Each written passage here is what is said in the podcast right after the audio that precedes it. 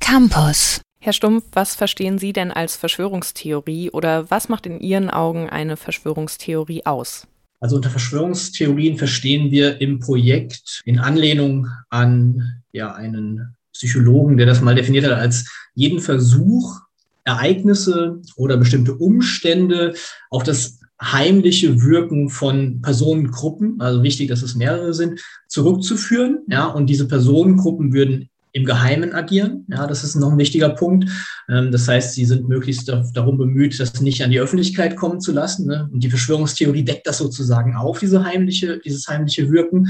Und diese Personengruppen handeln ja aus niederen Instinkten, ja, für ihren eigenen Vorteil sozusagen, zum Beispiel aus finanziellen Gründen ne, oder aus Machtgründen. Und also das wäre so eine ganz allgemeine Definition, ne, diese Versuche eben bestimmte ja, Ereignisse so zu interpretieren, dass eben etwas anderes dahinter steckt als in der öffentlichen Wahrnehmung, ja, auf, als das, was wir uns sozusagen in der Gesellschaft als, als soziale Wirklichkeit darauf geeinigt haben, ne, das aufzudecken. Und dann eben bei diesem Aufdeckungsmechanismus ist noch ganz wichtig, das kommt so ein bisschen aus der Erzähltheorie, dass wir sagen, Verschwörungstheorien sind Narrative, ja, es sind irgendwie Erzählstränge. Also es wird versucht, die offizielle Version, ne, das, was wichtige Institutionen in der Gesellschaft ähm, als allgemeines Wissen sozusagen anerkennen, Politik, Medien, Wissenschaft, wir generell als Bevölkerung, da wird versucht, eine Gegenposition, eine Gegenerzählung ähm, sozusagen zu setzen, ja, und eben die offiziellen Handlungsstränge und Ereignisse, ähm, die offiziellen Akteure, ja, einer bestimm eines bestimmten Ereignisses, wie zum Beispiel 9-11 oder Corona-Pandemie, dass da versucht wird, Ungereimtheiten aufzudecken, ja, und eben sozusagen Defekte in dieser offiziellen Erzählung und eine eigene Erzählung darzubieten, ja, wie es denn eigentlich, wie es denn eigentlich ist, ne? Und und da geht es natürlich darum, andere davon zu überzeugen, dass diese zweite Version, ja diese unsichtbare, man würde auch von unsichtbarem Plot ne, gegenüber dem sichtbaren Plot ähm, sprechen, warum denn diese glaubwürdiger ist als das, was eigentlich allgemein geteiltes Wissen innerhalb einer Gesellschaft ist. Also Verschwörungstheorien als Narrative oder Erzählstränge, da klingt ja jetzt schon an, dass Sprache hier eine ganz zentrale Rolle spielt. Genau, unsere Grundannahme ist, aufgrund dessen, dass wir Linguisten sind, ähm, dass wir sagen, ja, wenn Verschwörungstheorien ja versuchen, die offizielle Version irgendwie als unglaubwürdig dastehen zu lassen und wenn sie versuchen müssen, ähm, ja, andere Menschen davon zu überzeugen, dass ihre Sicht auf die Dinge ja, als ja, glaubwürdiger ist, eigentlich die alternative Wirklichkeit ist, sozusagen, ja, ähm, dann muss man ja versuchen, andere zu überzeugen. Und wie mache ich das? Ja, mit Sprache, ne, mit Texten vor allem, die ich zum Beispiel in den sozialen Medien ja, verfasse und dort verbreite, ja, in Telegram-Gruppen, äh, YouTube-Videos. Natürlich kommt da an auch die Interaktion zwischen Sprache und Bild, ja. Natürlich spielen Bilder auch eine, eine Rolle, aber immer eingebettet auch in sprachliche Handlungen, ne, als Unterstützung zum Beispiel ähm, zum Sprachlichen. Und ja, das, was eben als Verschwörungstheorie, wir würden sagen, konstruiert wird, ne, also eine, eine, ja, man würde sagen, ein Sonderwissen, ja, ein Spezialwissen ne, gegenüber dem allgemein anerkannten Wissen, das wird sprachlich konstruiert, hergestellt überhaupt erst. Ne. Ist erst fassbar überhaupt, die Verschwörungstheorie wir können sie nicht riechen, schmecken, nicht sehen, nicht anfassen. Das ist was sehr Abstraktes, so eine Verschwörungstheorie. Und von daher helfen uns sprachliche Mittel und sprachliche Handlungen, um das Ganze überhaupt erstmal ja, dar, darzustellen und das Ganze herzustellen und dann auch möglichst ja mit dem Versuch, das so darzustellen, sprachlich, dass andere davon überzeugt werden. Ja, auf die sprachliche Darstellung wollen wir auch gleich nochmal genauer eingehen. Bevor wir dazu kommen, würde ich aber gerne noch mit Ihnen darüber sprechen, wie Sie bei Ihrer Forschung überhaupt vorgehen. Sie haben ja jetzt schon erwähnt, dass Verschwörungstheorien vor allem über Texte verbreitet werden und diese Texte machen ja auch einen großen Teil Ihrer Forschung aus. Vielleicht können Sie uns da mal einen kleinen Einblick geben, wie Sie sich diesen Texten nähern und vielleicht auch, wie Sie da überhaupt auswählen, welche Texte untersucht werden.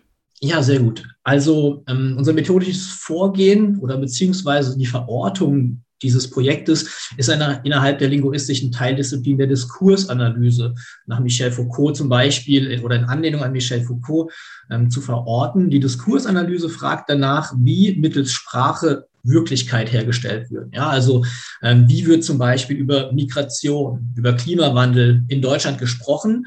Und das Ganze, um das Ganze analysieren zu können, muss man natürlich Texte sich anschauen. Ja, man muss sich die sprachlichen ähm, Handlungen, ähm, die Produkte sozusagen anschauen, man muss sie sammeln. Das heißt, man versucht zu einem bestimmten Thema einen Textkorpus zu erstellen, ja, äh, mit möglichst vielen Texten, die um dieses Thema kreisen. Ja, das wäre so das grundlegende Vorgehen der Diskursanalyse. Bei uns, bei unserem Thema mit Verschwörungstheorien ist es jetzt ein bisschen tricky, weil wir es ja mit ja, Wissensbeständen haben, ne, die ich gerade eben schon als Spezial- oder Sonderwissen ähm, bezeichnet habe, was auch stigmatisierendes Wissen ist. Also sie würden sich in der Öffentlichkeit nicht irgendwie als Verschwörungstheoretiker irgendwie jetzt so präsentieren und, und sagen, hier bin ich, sondern es ist ja auch eine gewisse äh, Stigmatisierung damit verbunden. Und sie würden verschwörungstheoretische Texte jetzt nicht in überregionalen Leitmedien finden, ja, also in der FAZ oder Süddeutsch oder Welt und so weiter. Da wird vielleicht über Verschwörungstheorien berichtet, aber die Verschwörungstheorien als solche werden eigentlich nicht verbreitet. Ne? Das heißt, für uns ist es eine methodische Schwierigkeit, überhaupt erstmal an Daten zu kommen. Und wo werden Verschwörungstheorien verbreitet? Im Netz. Ne? Ähm, sprich, in solchen Kommunikationsplattformen oder auf solchen Kommunikationsplattformen und in solchen Kanälen und in ja, Teilöffentlichkeiten, in dem eben die Texte auch ja nicht herausgenommen werden, ja, in denen diese, in denen diese Texte verfasst werden können. Das sind dann eben vor allem Sozi soziale Medien, und somit versuchen wir dann, haben auch schon damit angefangen, in, in verschiedenen Fallstudien, ja, große Textkorpora zusammenzustellen, natürlich digitalisiert, ja, in, in eine digitale Forschungsumgebung einzubetten. Da können die Daten dann abgespeichert werden, die einzelnen Texte.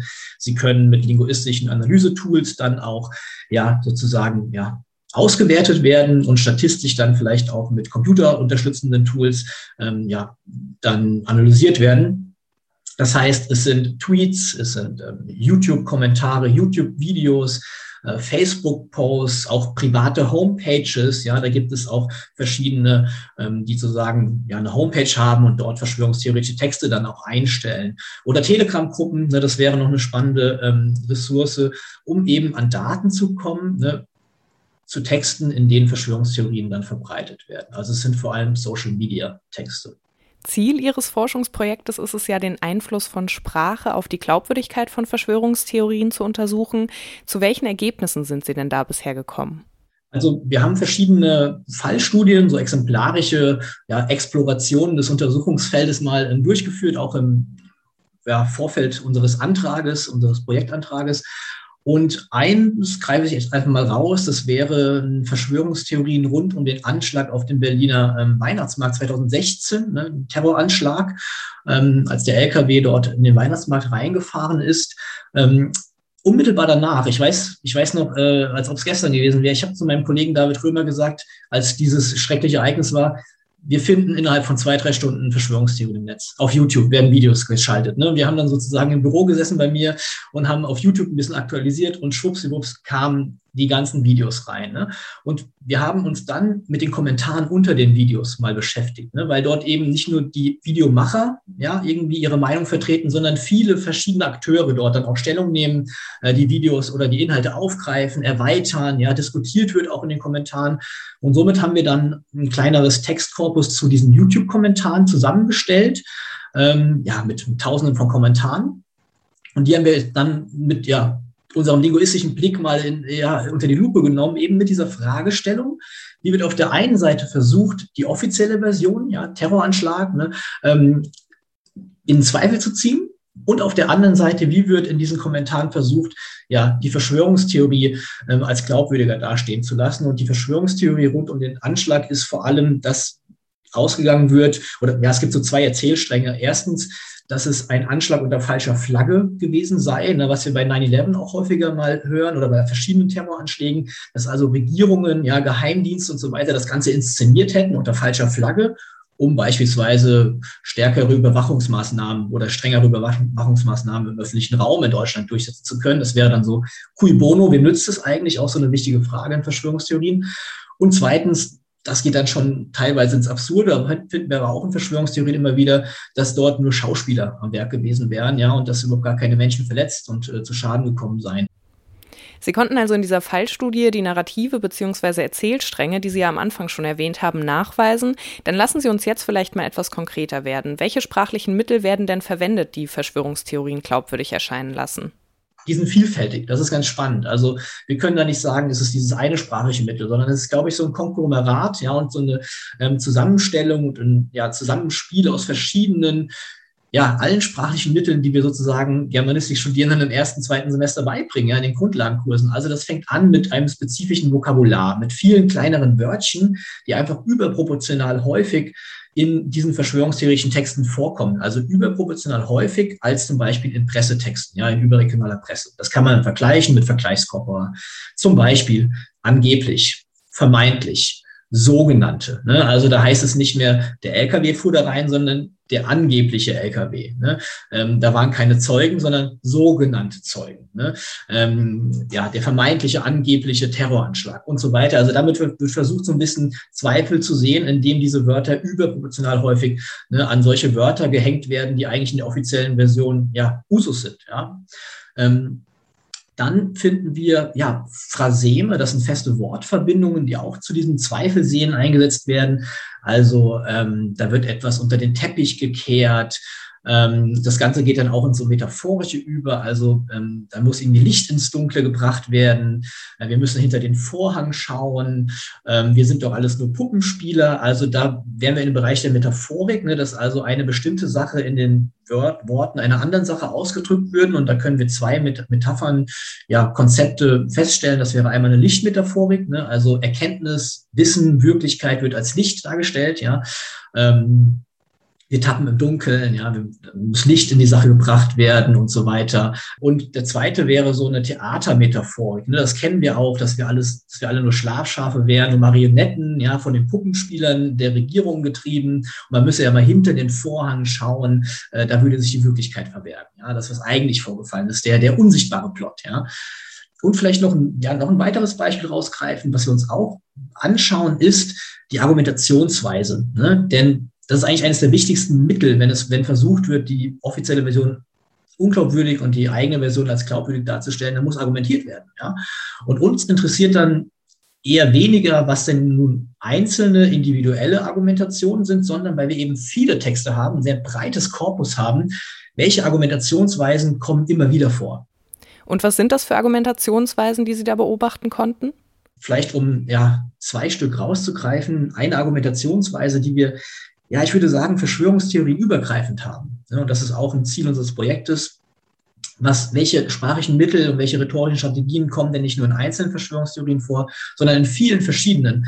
Und da wäre zum Beispiel ein, ein Argumentationsmuster zu nennen, äh, das der fehlende Beweise. Also in diesen Texten wird immer wieder davon gesprochen, dass in der offiziellen Version, beziehungsweise so wie sie dargestellt wird in den Medien und von den PolitikerInnen, dass dort die Beweise eigentlich fehlen. Ne? Es gibt keine Handyvideos, es gibt keine Zeugen. In den Krankenhäusern würden keine Verletzten liegen, wenn man da mal hingehen würde. Das finden wir auch in Corona wieder. Ne? Im Corona-Diskurs finden Sie häufig, ja, wenn man mal auf die Intensivbetten geht oder in die Intensivstation, da sind doch gar keine Corona-Leute. Und ich kenne auch niemanden aus meinem Verwandtenkreis, der überhaupt Corona hatte. Das war Anfang des Diskurses oder Anfang der Pandemie vor allem sehr häufig ein Argument. Also das wäre so der Topos oder das Argumentationsmuster der fehlenden Beweise. Ne?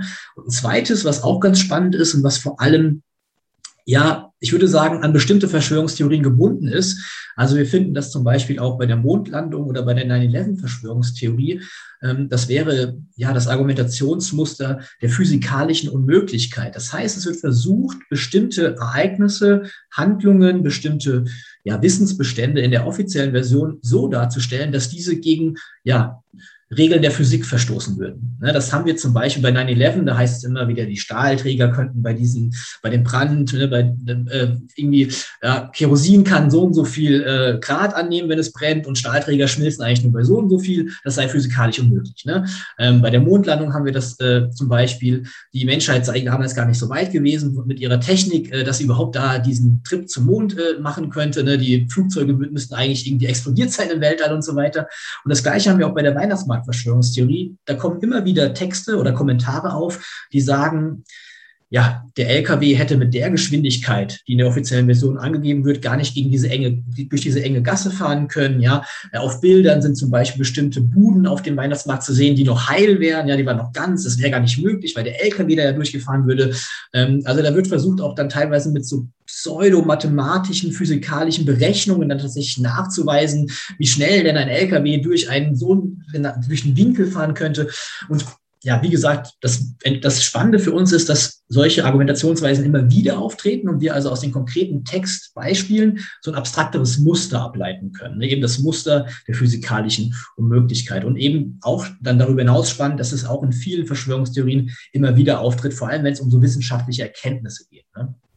Das heißt, die Glaubwürdigkeit von Verschwörungstheorien wird vor allem durch bestimmte rhetorische Mittel und Argumentationsmuster verstärkt und die können je nach Verschwörungstheorie inhaltlich dann auch variieren, aber alle Verschwörungstheorien haben irgendwie gemeinsam, dass versucht wird, so das gängige, die gängige Erzählung, die in der Gesellschaft vorherrschend ist, als unglaubwürdig darzustellen und darauf aufbauend eben sozusagen den Wahrheitsgehalt der eigenen Theorie zu bestärken. Ja, definitiv. Ne? Denn was ist Wissen innerhalb einer Gesellschaft? Ne? Wissen baut sich auf, Wissen kann sich wandeln und Wissen wird natürlich gestärkt und auch konstituiert durch bestimmte Institutionen, ja, durch Säulen der Gesellschaft. Das ist Politik, das sind Medien, das ist Wissenschaft, merken wir jetzt bei der Corona-Pandemie, ja, also Virologinnen und Virologen. Und ähm, ja, dagegen, da muss dagegen argumentiert werden. Ne? Ähm, und um eben dann diese eigene Sicht auf die Dinge, ne, die man für glaubwürdiger hält, ne, die man für die eigentliche Wirklichkeit, ne, also es sind verschiedene Wirklichkeiten, die aufeinandertreffen. Das ist ja das Spannende, dass wir sagen, es gibt nicht nur eine Wirklichkeit. Natürlich gibt es eine Konsenswirklichkeit oder eine allgemein geteilte Wirklichkeit, die von der Mehrheit und die von den Säulen der Gesellschaft auch geteilt wird. Aber es gibt im Netz, ja, damals vielleicht am Stammtisch, ja, ähm, andere Wirklichkeitssichten. Und die Leute glauben daran. Das ist das Entscheidende für uns. Ne? Also für uns ist es auch nicht ähm, ein, ein Punkt oder für uns ist auch nicht von Relevanz, wie wir persönlich ne, jetzt auf die Sache blicken. Ne? Äh, oder ob wir etwas für wahr oder unwahr halten. Also dieses Wahrheitskriterium, was bei manchen Definitionen von Forscherinnen und Forschern bei Verschwörungstheorien als ein Kriterium herangezogen wird, ne, bei der Definition, das spielt bei uns keine Rolle. Ne? Wir gehen eher von so einem wissenssoziologischen ähm, Standpunkt aus, dass wir sagen, es gibt so etwas wie allgemein geteiltes Wissen in einer Gesellschaft. Das wird vor allem durch auch mit Hilfe von Sprache konstituiert. Und es gibt aber Sonder- und Spezialwissen und die Leute glauben daran. Ne? Egal wie absurd die Theorie erscheinen mag, ne? zum Beispiel, dass die Erde flach sei oder was weiß ich, dass Adolf Hitler hinter Mond lebt und so weiter. Ne? Leute verbreiten das, ne? manchmal vielleicht aus Spaß auch. Das muss man dann ein bisschen sich auch die Belege anschauen, ob das Ironie ist oder Sarkasmus. Aber es gibt innerhalb von bestimmten Teilöffentlichkeiten bestimmte Theorien, ähm, die von den Anhängerinnen und Anhängern als glaubwürdig erachtet werden, als glaubwürdiger als das, was vielleicht allgemeiner Konsens ist. www.kölncampus.com www